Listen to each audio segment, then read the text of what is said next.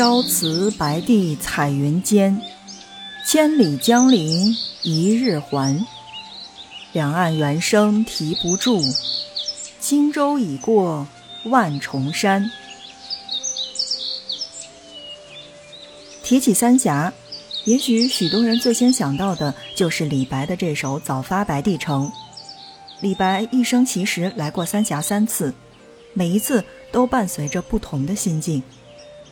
写上三峡时，五十九岁的他正在流放的途中，而且刚刚告别妻子。面对这长江中最险峻、最难走的一段路，每一分每一秒都变得格外煎熬。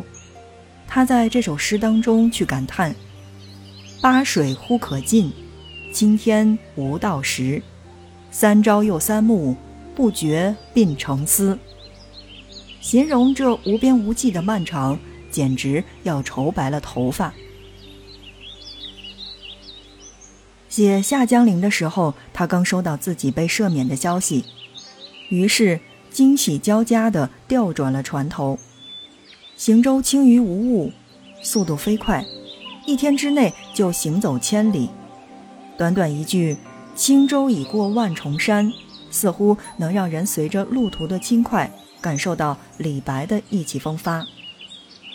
同一个地方，一去一回，两首诗的差别却如此之大，也难怪人间词话当中说：“一切情语皆情语也。”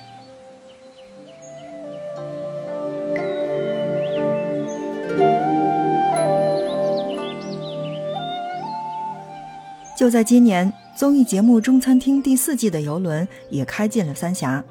那么，在今天的 FM 轻奢时光，听着声音去旅行当中，就让我们来一起关注三峡。中餐厅当中的长江三峡八号游轮途经三峡大坝和葛洲坝，很多人以为三峡是个地名，但其实三峡真的是三段峡谷，也就是。瞿塘峡、巫峡和西陵峡，从重庆市奉节县的白帝城，一直到湖北宜昌市的南京关，这条古道古往今来，不知承载了多少的风风雨雨。风雨中又夹杂着、飘扬着那些伟大文人对天下江山饱含思绪的眼神。阿范轻奢时光，我们来关注白帝城。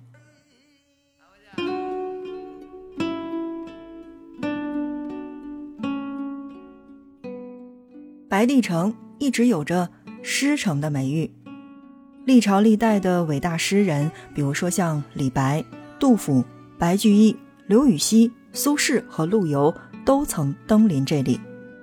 登高远眺，欣赏景色之余，他们也留下了数不清的不朽诗篇。五十六岁的杜甫，在白帝城外的一处高地，就写下了那首被封为七律之冠的《登高》。风急天高猿啸哀，渚清沙白鸟飞回。无边落木萧萧下，不尽长江滚滚来。杜甫眼中的白帝城是萧瑟的，他将自己的郁郁不得志都融入了这悲凉的秋景之中。耳边的瑟瑟的秋风和树上的猿猴的啼叫，眼前是河舟上不停回旋的白鸟。树叶萧萧落下，远处的长江水滚滚而来。从李白、杜甫这一前一后的两首诗当中，可以读出曾经风光无限的大唐，在短短八年间发生了什么样的改变。两岸如箫，岩壁高耸的瞿塘峡就是第五套十元人民币背面的拍摄地。白帝城原名叫做紫阳城，后来公孙述自号白帝。便将名字改成了叫白帝城。公元二百二十二年，刘备在夷陵之战中大败，后退至夔门之外。自此以后，他一病不起。临终前，他在白帝城附近的永安城将儿子刘禅托付给了诸葛亮。公元八百二十一年的冬天，刘禹锡被任命为夔州刺史。巴山楚水，这样的凄凉地。刘禹锡在此蹉跎了二十三年的岁月，所以酬乐天阳，初逢席上见赠，更是成为了千古绝唱。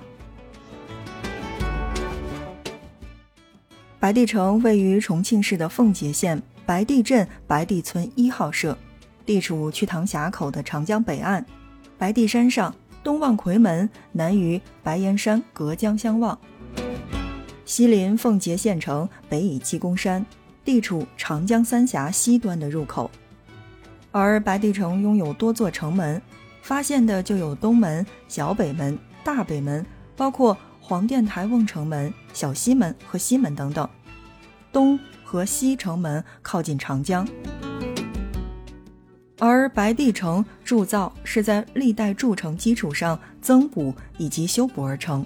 白帝城存在的就有城外城、城压城的现象。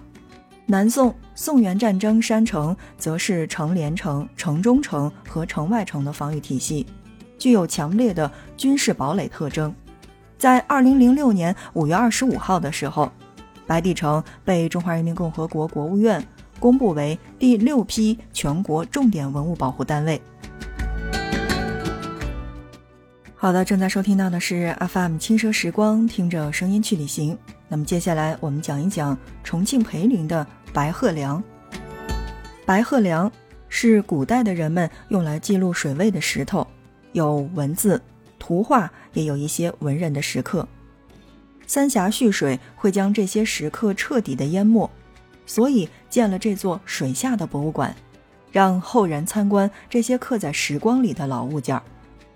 白鹤梁最早出现在公元七百六十三年前，比一八六五年我国在长江上设立的第一根水尺——武汉江汉关水文站的观测记录还要再早上一千一百多年。现存题刻当中涉及水文价值的有一百零八段，这是全世界唯一一处以刻石鱼为水标观测记录水文的古代水文站，因此被联合国封为了当之无愧的世界第一。说完了前面这两个，我们再来说一说湖北宜昌的三峡人家。这个应该在我们所谓的这个中餐厅当中并不陌生，因为它已经是用视频当中最好的体现了。湖北宜昌，在古代被称为夷陵，是巴人和楚人交错相融的地方。三峡人家处于三峡当中的西陵峡，有着一肩挑两坝、一江斜两溪的独特的地理位置。三峡大坝建成时。西陵峡被一分为二，大坝上游的水位抬高了一百七十五米，景色大为改观。只有下游的影灯峡保留住了原汁原味的峡谷风光，吊脚楼、古帆船、乌篷船，点缀在峡谷的山水之间，是与江南水乡截然不同的风味。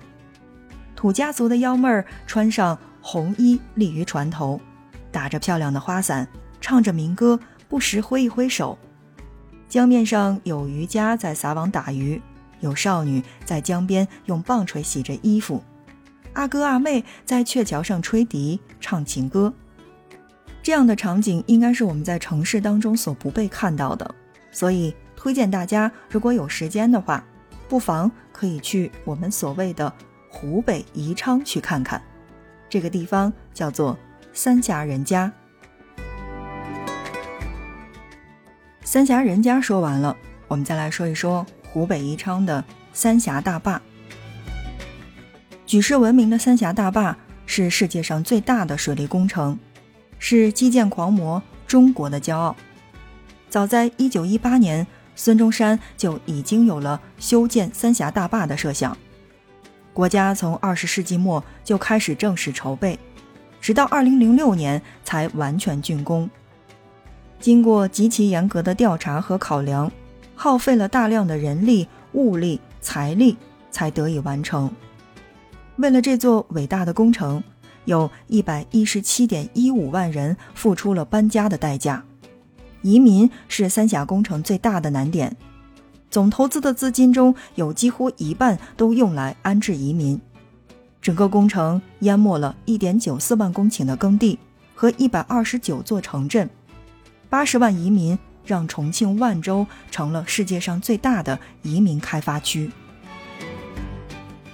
三峡的总库容达到了三百九十三亿立方米，防洪库的容量能够抵御百年一遇的特大洪水。大坝的发电机两千两百五十千瓦的总容量，成功拿到了世界最大水利枢纽工程的世界纪录。中餐厅的游轮经过了三峡大坝的升船机，巨大的游轮坐进了一座更大的电梯，大家都被这座世界级的工程的宏伟所震撼。纷纷表示一定要带上家人再来一次，而在节目当中，黄晓明还反复的感叹：眼见为实之后，才能真正体会到三峡工程的浩大，对国家更加的感到了自信。而我们所说的三峡水电站，也就是长江三峡水利枢纽工程，也叫做三峡工程，中国湖北省宜昌市境内的长江西陵峡段。与下游的葛洲坝水电站构成了阶梯电站。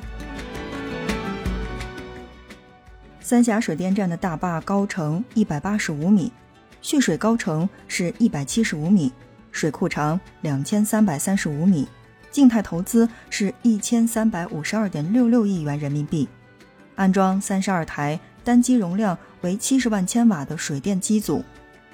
三峡电站最后一台水电机组。